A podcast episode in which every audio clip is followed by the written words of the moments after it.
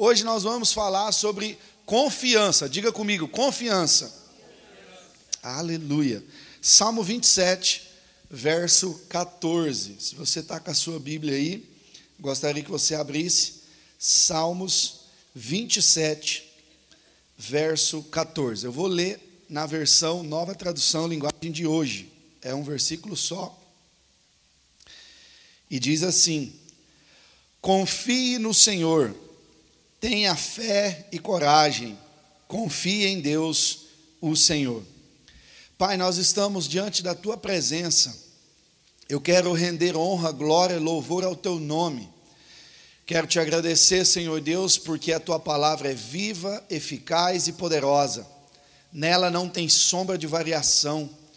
Obrigado, Senhor Deus, porque é a tua palavra que nos garante que a nossa vida será transformada. É a tua palavra que nos garante que um dia nós iremos morar com o Senhor. É a tua palavra que nos garante a certeza da salvação. Obrigado, Senhor. Continue falando aos nossos corações, ministrando nas nossas vidas nessa noite. Que eu seja apenas vaso, apenas instrumento nas tuas mãos e que o teu espírito domine, Senhor Deus, sobre nós, sobre o nosso ser, sobre a nossa mente, sobre os meus lábios para que saiamos daqui abastecidos pela mensagem do Senhor e pela tua presença, em nome de Jesus. Amém. Queridos, a palavra confiança, ela vem do latim confidentia, confidentia, confidere, ou que seja, que significa acreditar plenamente, ou acreditar com firmeza. Ou se você vem de Goiás, assim como a gente, a acreditar com força. Né? Acreditar de com força, demais, é acreditar bastante. E ela é formada por essa junção dessas duas palavras, com, que significa intensidade, juntamente com fidere, que significa acreditar, ou seja, então é acreditar com intensidade. Confiança é acreditar com intensidade, com força. E a fidere é de, derivada de fides, que significa fé. Ou seja, é eu ter a certeza daquilo que eu, aquilo que eu confio, eu tenho a certeza de que com muita força, com muita intensidade, de que vai acontecer.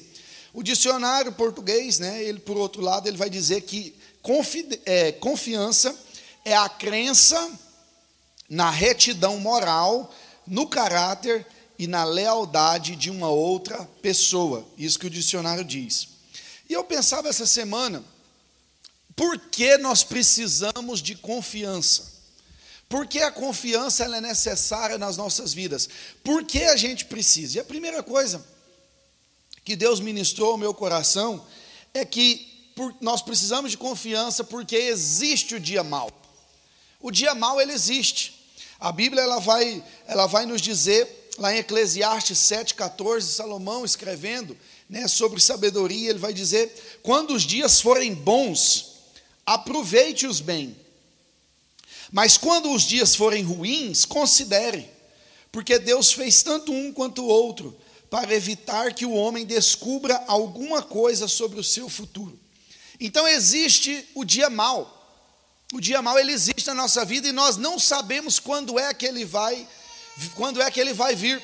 Tem dia que às vezes a gente acorda falando: hoje vai ser um dia legal, hoje vai ser um dia bom, hoje vai ser um dia que eu vou aproveitar, hoje vai ser um dia é, é, é, essencial, hoje eu vou fazer negócio, hoje eu vou ter o trabalho o dia todo, hoje as coisas vão ser boas, hoje tem tudo para dar certo. A gente acorda sempre pensando no melhor, a gente acorda sempre pensando que as coisas vão dar certo, mas o dia mal ele existe. Essas duas semanas atrás eu estava em casa e eu recebi a ligação de uma pessoa aqui da comunidade dizendo: Pastor, lembrei de você, liga para o meu marido. Eu estou lá na região, eu estava na região norte, eu acabei de chegar aqui em Nova Jersey, se eu não me engano. Liga para o meu marido, foi o, ele não é da igreja, da sua igreja, mas foi, você foi a única pessoa que eu lembrei. Algumas semanas antes eu tinha conversado com eles aqui. Liga para ele, porque ele acabou de receber uma notícia que a mãezinha dele lá no Brasil faleceu. A gente não sabe quando o dia mal vai bater na nossa porta, a gente não sabe quando é que as coisas vão fugir do nosso controle, quando é que vai chegar uma notícia ruim. A Bíblia conta a história de Jó, e, e ela vai dizer que Jó era um homem íntegro, um homem justo, se desviava do mal, era um homem rico, um homem próspero. Mas a Bíblia vai dizer que o dia mal começa a vir e tudo era permissão do Senhor, e o dia mal começa a vir sobre a vida dele e as coisas vão acontecendo uma após a outra. Ele começa a perder os filhos, que é a coisa mais importante, ele começa a perder né, os bens, aquilo que ele tinha, e tantas outras coisas. E quando a gente vê aquele homem está afundado no dia mal, ele está ali que não tem saída mais, não tem mais o que fazer. E a primeira coisa que a gente aprende então é que o dia mal ele existe. Às vezes, e, e, é comum nos dias de hoje, a gente ouvir muita palavra sobre vitória, muita palavra sobre bênção. Deus tem vitória para a gente? Sim. Deus tem bênção para a gente? Sim.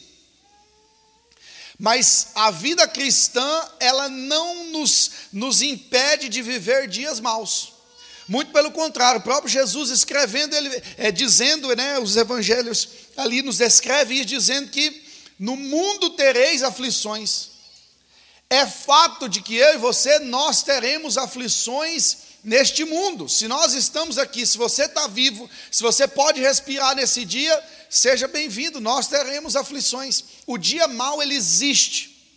Não há nada que eu e você possamos fazer para evitar isso, ele vai existir. O dia mal ele vai existir, mas eu aprendo, a primeira coisa que eu aprendo em ter confiança no Senhor é que o dia mal ele existe. Ele pode existir o dia mal, mas Deus continua sendo bom, e sendo bom o tempo todo. Os dias podem ser mal, o dia pode não acontecer, ou não começar, ou não terminar da forma que você gostaria. Talvez a tua semana foi repleta de dias maus. Talvez se você for fazer um balanço, você vai falar, pastor, os meus dias durante essa semana foram dias ruins, bem piores do que melhores. Mas eu quero te dizer nesse dia, nessa manhã, que Deus continua sendo bom. O dia mal ele faz parte, ele vem, e Eclesiastes, Salomão está dizendo no livro de Eclesiastes para a gente considerar tanto um quanto o outro. Os dias maus, eles existem. Mas aí Efésios 6,13 vai nos dar a forma da vitória nos dias maus. Ele vai dizer assim: ó, por isso, peguem agora a armadura que Deus lhes dá.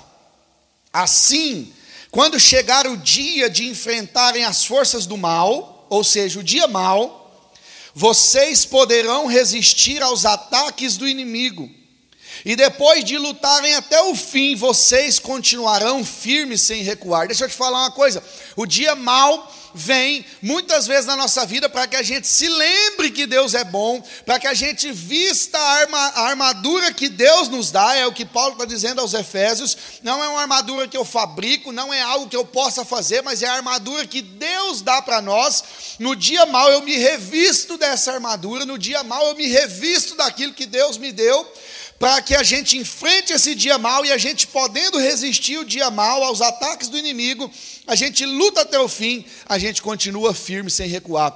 O dia mal não é para nos fazer recuar, o dia mal não é para matar a gente, o dia mal não é para tirar a gente da caminhada, o dia mal vem para que a gente entenda que Deus é bom o tempo todo e que a gente continue servindo Ele cada dia com mais intensidade.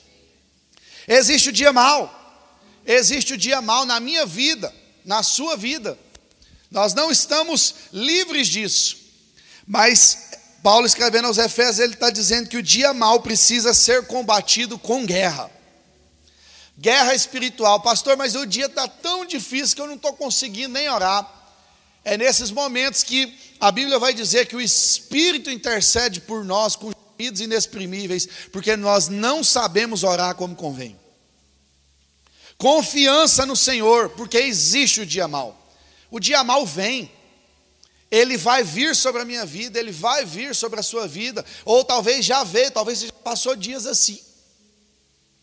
O que nos mantém firmes diante do dia mal é a nossa confiança no Senhor pode balançar para lá, o barco pode balançar para cá, mas se Jesus estiver no barco, ah, querido, nós estamos firmes. Se Jesus estiver no barco, não há nada que possa afundar esse barco. Ele pode chacoalhar de um lado para o outro, ele pode se mover de um lado para o outro, a gente pode perder o controle, não consegue direcionar para cá nem para lá, mas se Jesus está no barco, não há dia mal que faça a gente afundar.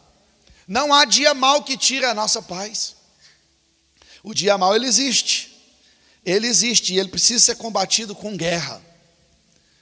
Levante da posição que às vezes você está de tristeza, levante da posição que às vezes você está, meu Deus, mas o dia é mal, o que, que eu faço, Senhor? Não, levante-se, revista da armadura que Deus já lhe deu, é o que Paulo está dizendo, e enfrente o dia mal. A segunda coisa, pelo qual nós entendemos e que nós precisamos de confiança, é porque Deus nos conhece mais do que nós mesmos.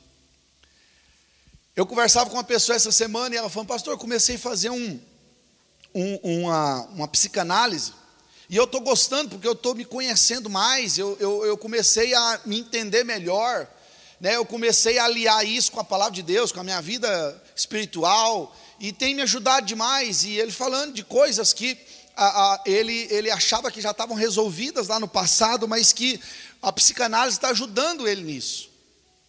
E é muito bom a gente se conhecer, é muito bom saber que eu ajo assim porque eu fui, eh, eu sofri algo no passado, eu tive um trauma, ou eu fui induzido a pensar assim, ou eu aprendi dessa forma. É muito bom a gente se conhecer. Mas por mais que a gente se conheça, por mais que a gente saiba tudo a nosso respeito, o Senhor que nos criou, que nos formou, Ele continua sabendo muito mais ao meu e ao seu respeito do que nós mesmos. O Salmo 139, do verso 1 ao 6, ele vai dizer assim: Senhor, Tu me sondas e me conheces, sabes quando me sento e quando me levanto, de longe percebes os meus pensamentos, sabes muito bem quando trabalho e quando descanso. Todos os meus caminhos são bem conhecidos por ti. Antes mesmo que a palavra me chegue à língua, tu já conheces inteiramente, Senhor. Tu me cercas por trás e pela frente e pões a tua mão sobre mim. Tal conhecimento é maravilhoso demais e está além do meu alcance. É tão elevado que eu não posso atingir. E ainda, do 13 ao 16, vai dizer que tu criaste. Está falando aqui, o Senhor me criou no meu ser e me teceste no ventre da minha mãe. Eu te louvo porque me fizeste de modo especial e admirável. Tuas obras são maravilhosas, digo isso com convicção. Meus ossos não estavam escondidos de ti quando em secreto eu fui, eu fui formado, e entretecido como nas profundezas da terra. Os teus olhos viram o meu embrião, todos os dias determinados para mim foram escritos no teu livro antes de qualquer deles existir. Deus nos conhece, Ele nos formou. Desde o ventre materno, Ele nos formou. Ele sonhou com a gente. Uma vez eu conversava com a pessoa, ela falou assim: "É, mas eu, você não conhece minha história. Eu fui fruto de um adultério. A minha mãe, quando ela se relacionou com meu pai biológico, ele já era casado e, eu, e aí ela foi atrás dele para que ele assumisse, ele não quis assumir, e aquela história, e eu, a única palavra que eu tive para dizer foi essa: você, talvez a tua mãe não planejou, talvez o teu pai biológico não planejou, não assumiu, não quis, mas a Bíblia está dizendo que no íntimo do ser do Senhor, eu e você fomos criados, Ele conhece toda a nossa estrutura, Ele sabe até onde eu posso ir, Ele sabe até onde você pode ir, Ele sabe até onde eu aguento, Ele sabe até onde vai tuas forças. Ele sabe porque Ele conhece, foi Ele que criou, foi Ele que nos fez. Essa semana eu trabalhando num projeto que eu, que eu tinha, e aí, muito tempo que eu não mexia nesse projeto, e foi eu que desenvolvi esse projeto, e eu comecei a olhar algumas partes do código, e eu sabia exatamente onde estava cada coisa, eu sabia, mesmo que não tinha comentário no código que eu tinha programado, eu estava olhando e vendo assim, eu sei para que, que isso está aqui.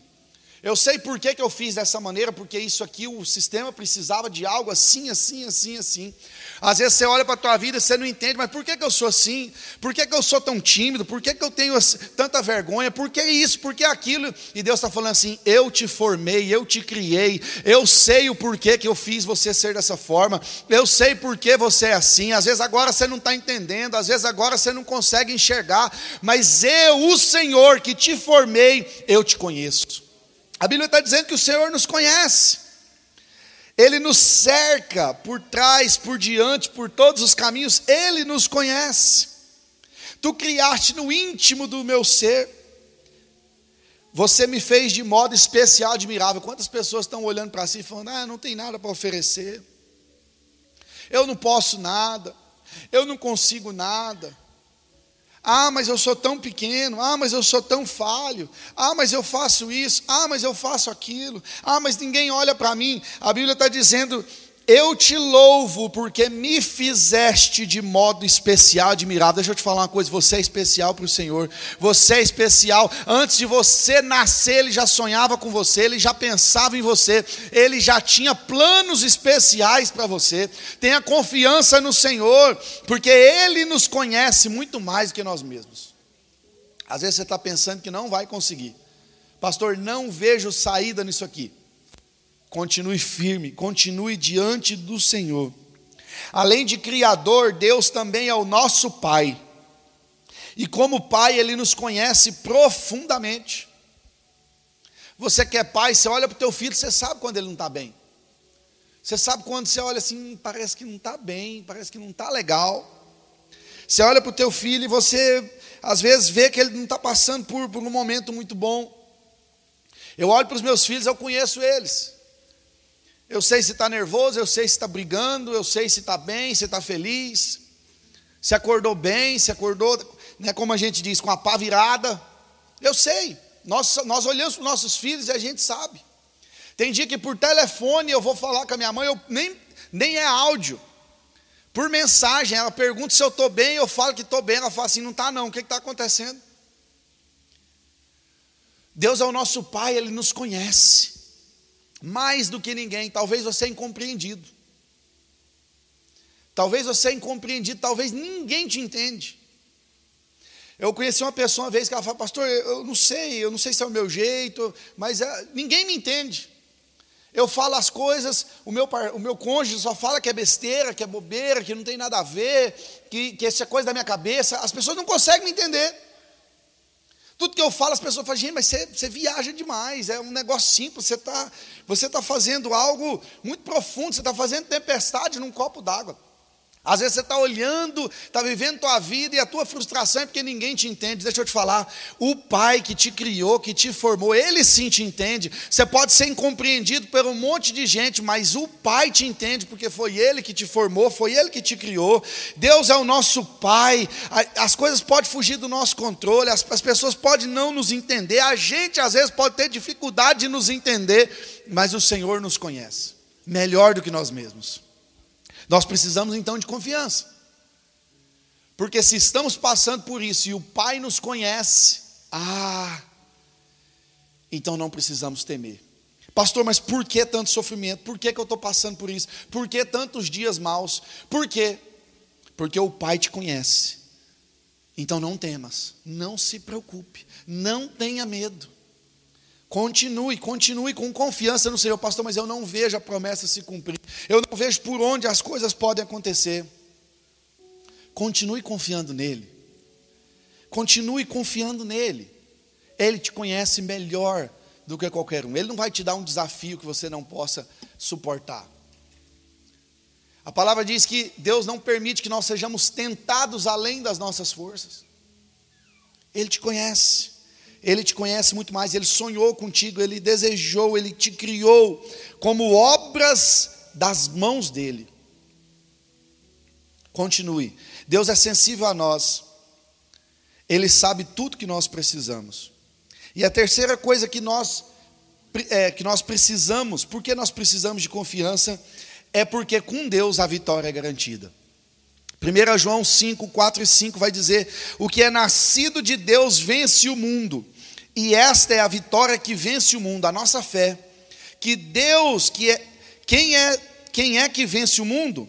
Somente aquele que crê que Jesus é o Filho de Deus. Com o Senhor a vitória é garantida, não no nosso tempo, não da, nossa, da forma como que a gente imagina, mas se nós depositarmos a nossa confiança nele, a vitória é garantida. Pastor, que vitória? A vitória sobre o mundo, a vitória sobre o dia mal, a vitória sobre os nossos medos, a vitória sobre as nossas limitações, a vitória sobre a depressão, a vitória sobre a ansiedade, sobre as enfermidades, a vitória sobre a morte, porque ainda que a morte nos leve, nós estaremos estaremos com Ele, nós viveremos com Ele para sempre. Todas as nossas vitórias só poderão ser conquistadas por meio de Jesus. Então mantenha a tua confiança nele. Não deixe de confiar nele.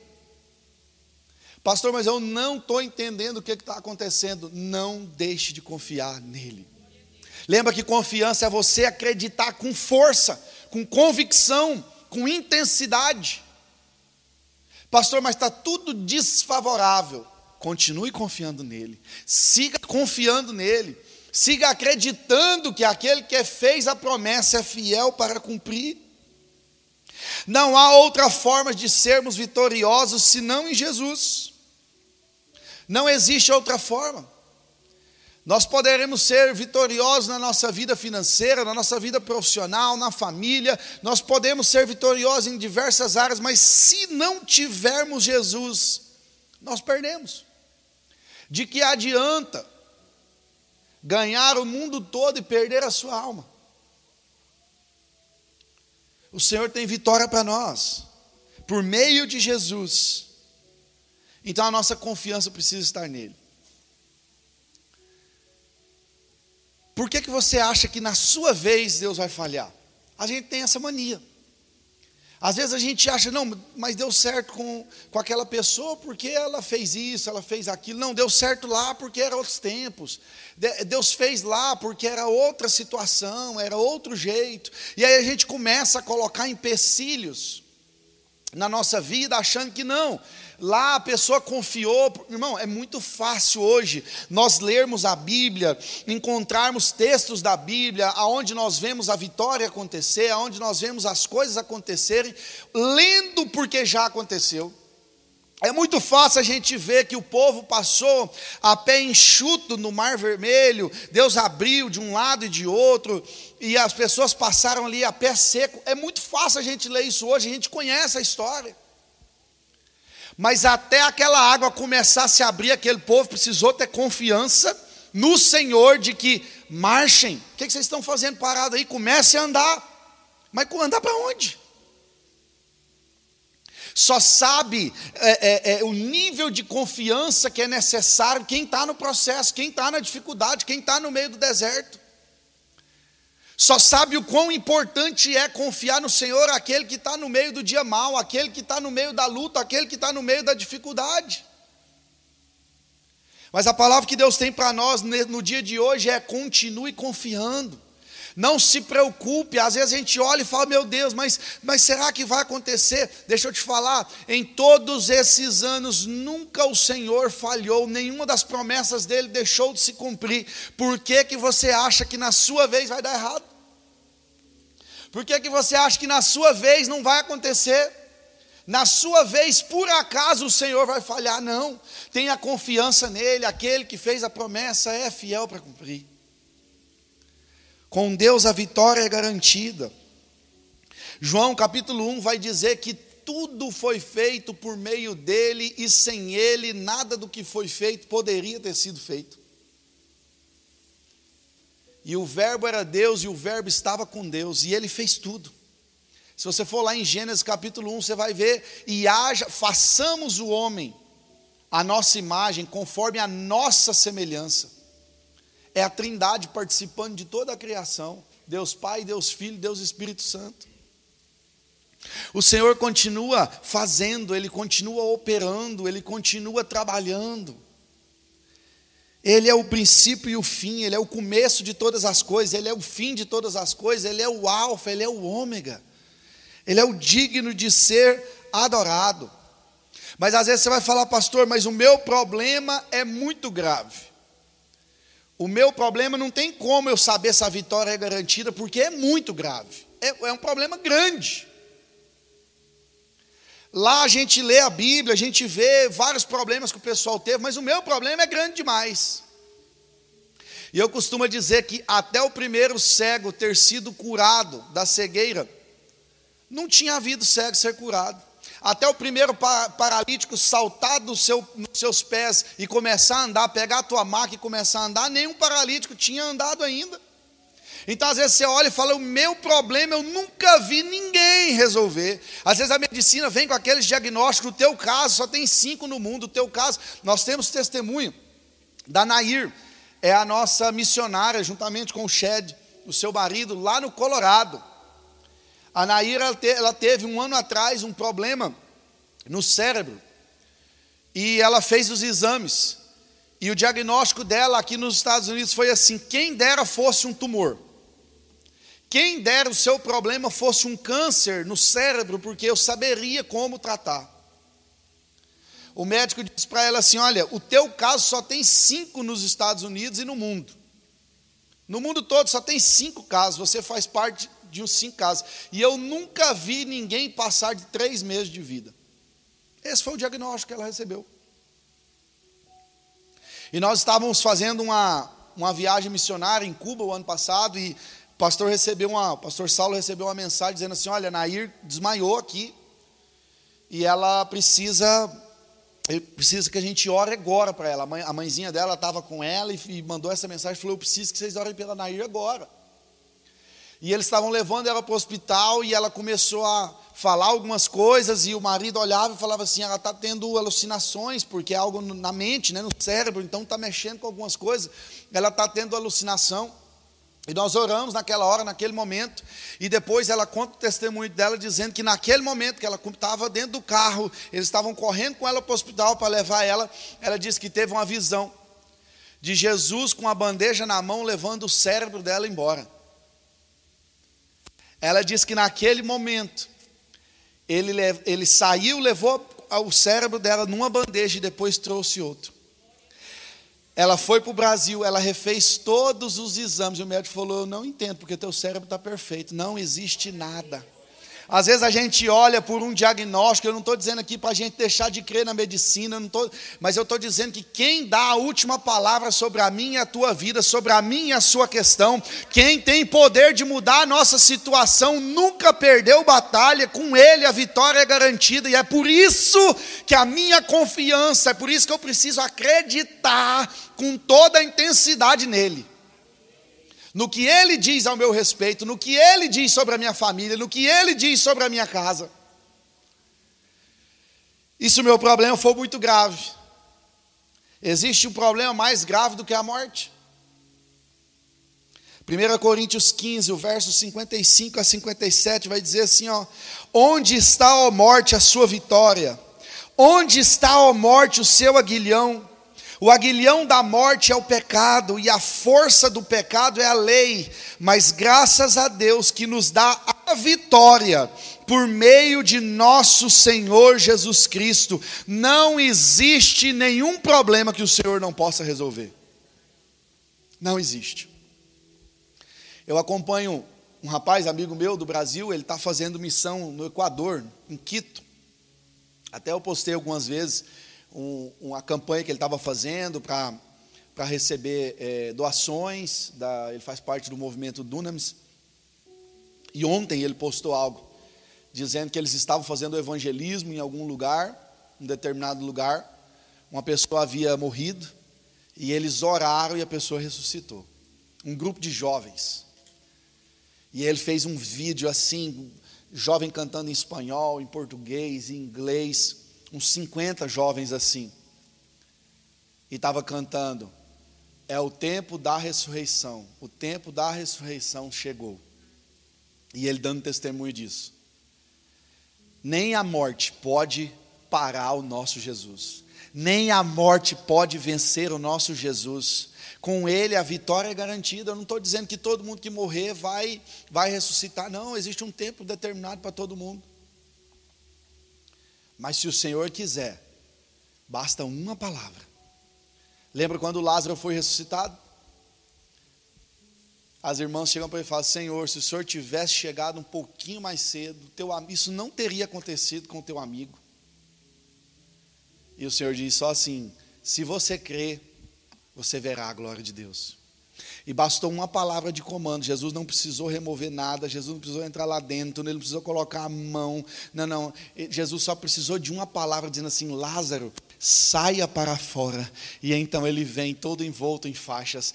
Para a vitória chegar na minha e na sua vida, basta uma palavra do Senhor, basta uma determinação da parte do Senhor, basta nós confiarmos nele e entender que existe um tempo para tudo. O dia mal ele pode vir, o dia mal ele vem, a dificuldade ele vem. Vai ter dia que você não vai querer sair da cama, vai ter dia que vai ser difícil, vai ter dia que você vai desejar para o dia acabar logo, vai ter dia que vai ser complicado, vai ter ter dia que você não vai se entender, você vai achar o que está acontecendo comigo? Será que eu estou com depressão? Será que é ansiedade? Será que é síndrome do pânico? Mas vai ter dia que você não vai saber por onde agir, mas o Senhor mantenha a tua confiança no Senhor, se mantenha firme nele, não larga a mão dele, não deixa de orar, não deixa de buscar, não deixa de vir à casa dele, porque com o Senhor a vitória é garantida. Aleluia. Aleluia. Confiar é acreditar com intensidade. Ou se acredita com intensidade, ou se duvida discretamente. Eu falei aqui na nossa campanha de oração, que a gente fez na semana que antecede a ceia, que a gente tem que riscar do nosso vocabulário a palavra mas. Essa palavrinha. Porque às vezes a gente fala assim, irmão, não, eu confio em Deus, mas eu preciso ser prudente. Não, eu confio em Deus, mas também eu não posso ficar parado. Não, eu confio em Deus, mas. Isso que Sara fez, eu confio em Deus, mas toma aqui minha escrava, tenho um filho com ela. Não, eu confio em Deus, mas pôr muitos exércitos aqui para a gente ganhar essa batalha. Não, eu confio em Deus, mas deixa eu ter minha espada aqui do lado para poder cortar a orelha de alguém que chega para ameaçar o meu mestre. Não, eu confio em Deus, mas. Irmãos, se a, se a frase eu confio em Deus ela é acompanhada demais, a gente duvida discretamente. A gente não confia totalmente. Ou nós acreditamos com intensidade, ou nós vamos duvidar de maneira discreta. Parece, é só um exercício. Mas comece a pensar isso na sua vida. Todas as vezes que você for dizer eu confio em Deus, automaticamente parece que a nossa boca já fala mais.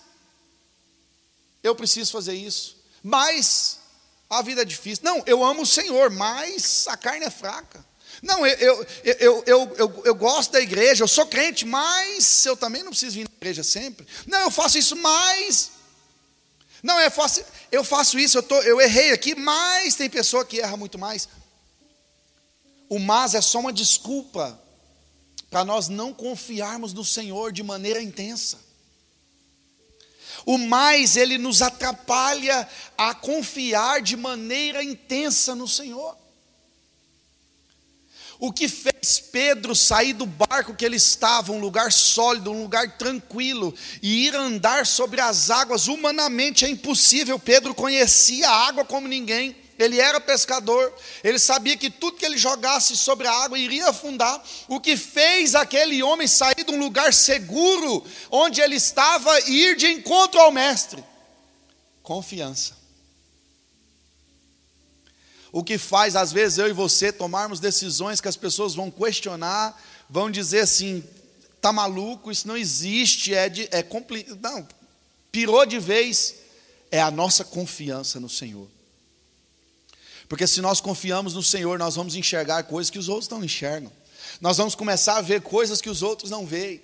Nós vamos começar a ver Deus agindo de forma que não é todo mundo que vê, não é todo mundo que consegue enxergar da mesma forma.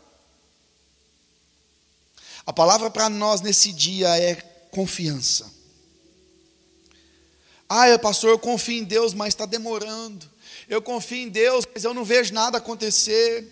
Eu confio em Deus, mas eu tenho que ser prudente. Eu confio em Deus, mas eu tenho que fazer minha parte. Eu confio em Deus, mas eu não vou ficar aqui sentado esperando. Eu confio em Deus, mas eu vou dar uma ajudinha. Eu confio... Não. Confie no Senhor.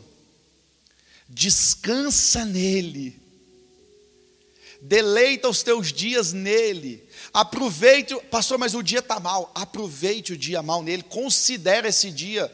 É o que Sábio Salomão está dizendo. Considera ele também. O dia está mal, Senhor, o que, que eu posso aprender com esse dia? O que, que eu posso fazer diferente nesse dia? O que, que eu consigo aprender com essa dificuldade? O que, que eu consigo aprender com esse momento complicado que, tá, que o mundo está passando? A nossa confiança precisa estar no Senhor. O sistema pode falhar, o exército pode falhar, os governantes podem falhar, a economia pode falhar, o nosso trabalho, o teu patrão, o teu cônjuge, os teus filhos, os teus pais. Mas o Senhor é aquele que não falha. Deposite a sua confiança no Senhor. Mateus 6, portanto eu digo, não se preocupem com a sua própria vida. Pastor, mas espera aí, como assim? Como é que eu não vou preocupar com a minha vida? Como é que eu não vou preocupar com as minhas coisas? Quanto ao que comer ou beber, nem com o seu próprio corpo, quanto ao que vestir. Não é a vida mais importante que a comida, e o corpo mais importante que a roupa? Observem as aves dos céus, não semeiam, nem colhem, nem armazenam em celeiros, contudo, o Pai Celestial as alimenta. Não tem vocês muito mais valor do que elas? Quem de vocês, por mais que se preocupe, pode acrescentar uma hora que seja a sua vida? Porque vocês se preocupam com roupas? Vejam como crescem os lírios do campo eles não trabalham nem tecem. Contudo, eu digo que nem Salomão, em todo o seu esplendor, vestiu-se como um deles. Se Deus veste assim a erva do campo, que hoje existe e amanhã é lançada ao fogo, não vestirá muito mais a vocês, homens de pequena fé. Portanto, não se preocupem dizendo que vamos comer, ou que vamos beber, ou que vamos vestir pois os pagãos é que correm atrás dessas coisas. Mas o Pai Celestial sabe que vocês precisam delas. Verso 33. Busquem, pois, em primeiro lugar o reino de Deus e a sua justiça, e todas essas coisas serão acrescentadas a vocês. Portanto, não se preocupem com o amanhã, pois o amanhã trará suas próprias preocupações. Eu sei que Todos de nós temos que ser prudentes, nós temos que correr atrás das nossas coisas, nós temos que fazer o nosso melhor. Mas aquilo que não cabe a mim e a você, aquilo que eu não consigo fazer, aquilo que as minhas forças não alcançam, coloque nos pés do Senhor. Coloque no altar e diga: Senhor, eu confio. Eu não sei como é que vai acontecer. Eu talvez eu nunca vi acontecer, Talvez eu nunca vi esse, esse milagre que eu preciso, eu nunca vi acontecer. Mas eu confio. Porque o impossível para Deus é uma palavra apenas. Para nós é algo inatingível, é algo que eu não consigo alcançar, é algo que, que nada que eu faça vai adiantar. Mas para o Senhor é uma palavra apenas. Eu quero que vocês coloquem em pé. Esse texto de Mateus 6 é especial para mim, porque foi o texto que Deus usou para falar comigo quando a gente estava pensando em deixar o Brasil e vir para os Estados Unidos. A minha preocupação, como talvez a de todos aqui, era: Senhor, como é que vai ser? Eu tinha uma vida estável no Brasil, eu tinha uma agência de publicidade, estava é, no melhor momento profissional, tudo dando certo, e eu pensava: Deus, como é que as coisas vão acontecer? A gente veio aqui, passou um tempo aqui na casa de, um, de uma prima nossa, e todo jeito que a gente veio, a gente fez um test drive, né? trabalhamos uma semana, e todo jeito que a gente fazia as contas, não vai dar. E eu fui numa igreja americana, e sem tradução, sem nada, a gente não falava nada de inglês. O pastor começou a ler esse texto, e enquanto ele lia, eu li, acompanhava na minha Bíblia, e enquanto ele pregava, o Espírito Santo ia traduzindo no meu ouvido. Não temas. Não se preocupe, confie em mim somente. Você tem muito mais valor do que as aves, você tem muito mais valor do que os lírios do campo. Eu cuido de você, eu cuido da sua casa, eu cuido da sua família. Continue confiando em mim. Não temas, não temas, não preocupe. E eu entendi que o Senhor estava falando comigo. E tempos depois nós estávamos aqui. Confiança exige amor. Não dá para confiar em quem a gente não ama. Tem que haver o apreço, a mutualidade. A Bíblia diz que os anjos quiseram fazer o serviço que nós fazemos de levar a palavra de Deus, mas Deus confiou a nós, Ele confiou a nós. Nós precisamos confiar nele também. Eu não sei como está o teu relacionamento com Deus, mas nessa, nessa manhã eu gostaria de oportunizar, e eu gostaria que todos fechassem os olhos. Curva sua cabeça, feche seus olhos. primeir, o primeiro desafio que eu quero fazer aqui nessa manhã é se você quer confiar a sua vida a Jesus. Isso é muito mais do que uma religião, é muito mais do que mudar de igreja. Não, não, não é sobre isso que nós estamos falando. Talvez você está nos assistindo pela internet e você foi tocado por essa palavra, você quer confiar a tua vida a Jesus. A partir de agora não sou eu que tomo as decisões, a partir de agora não, não sou mais, não são mais os meus pensamentos, a partir de agora não é o que eu quero. A partir de agora eu vou colocar o controle da minha vida. O controle do meu barco eu vou colocar nas mãos do Senhor.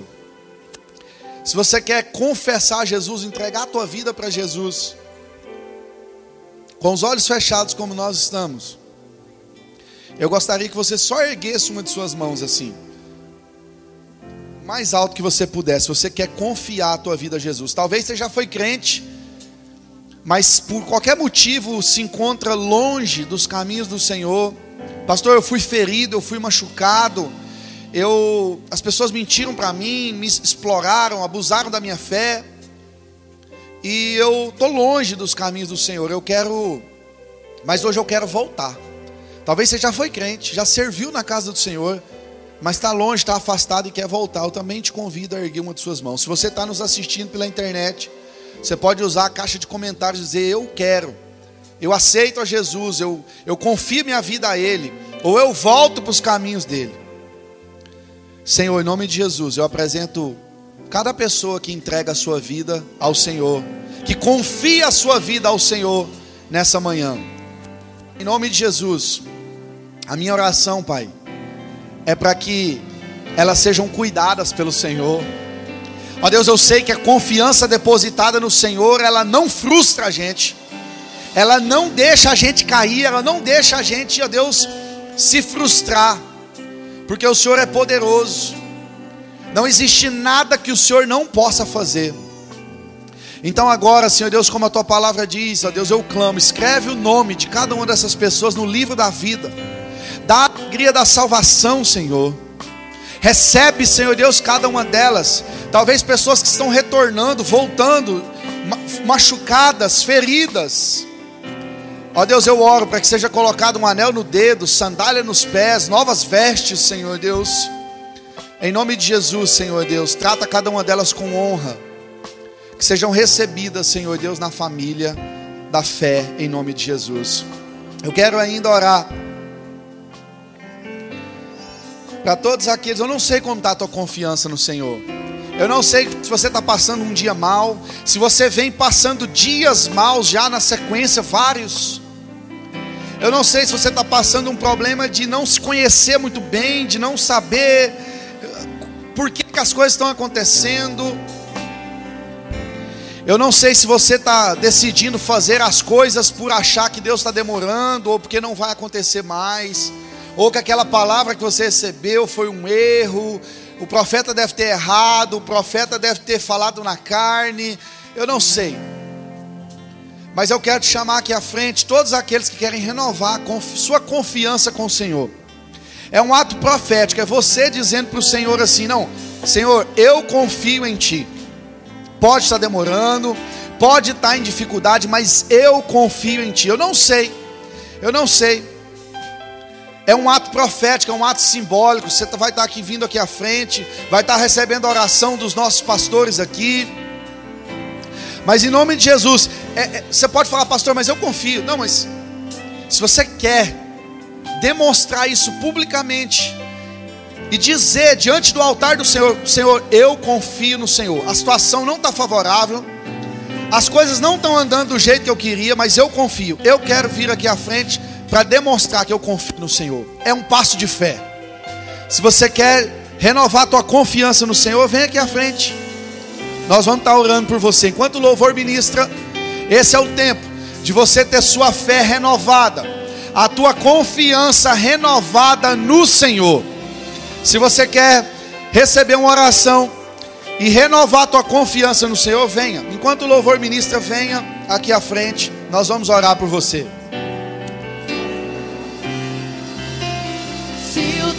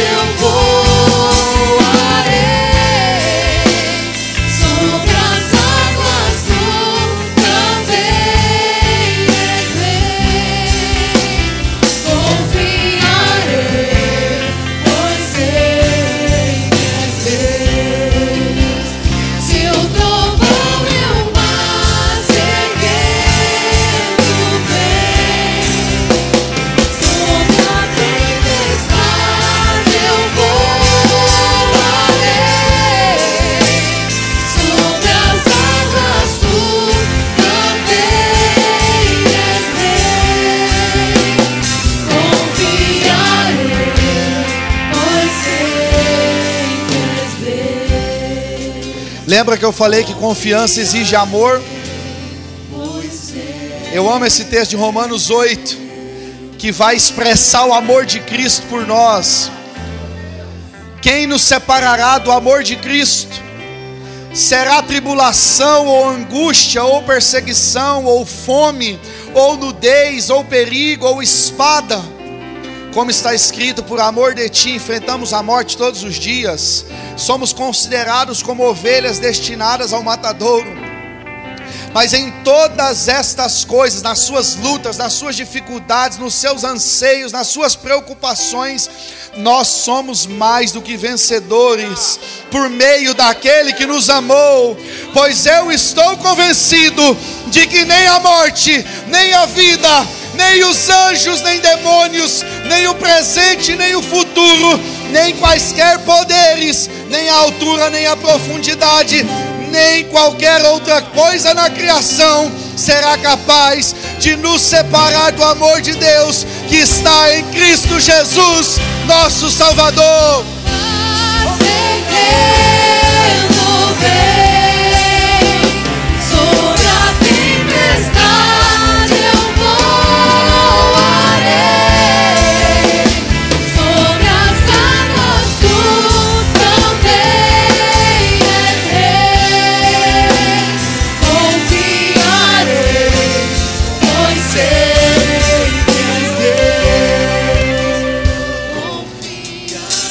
Senhor, nós renovamos a nossa confiança em Ti. Ah, Deus, se nem a morte pode nos separar de Ti, não vai ser o medo, não vai ser, Senhor Deus, lei migratória, não vai ser, Senhor Deus, questão trabalhista, não vai ser, Senhor Deus, ansiedade, não vai ser depressão, não vai ser medo que vai nos separar do Senhor. Nós renovamos a nossa confiança no Senhor. Nós saímos daqui, Senhor Deus, marchando como parte do seu exército, confiando que é o Senhor quem está nos mandando, é o Senhor quem está nos enviando, é o Senhor quem vai à frente de nós. Ninguém aqui, Senhor Deus, será enganado, abalado por depositar a confiança no Senhor. Ninguém, ninguém, ninguém, Senhor Deus. Eu profetizo que haverá, Senhor Deus, respostas essa semana para quem precisa.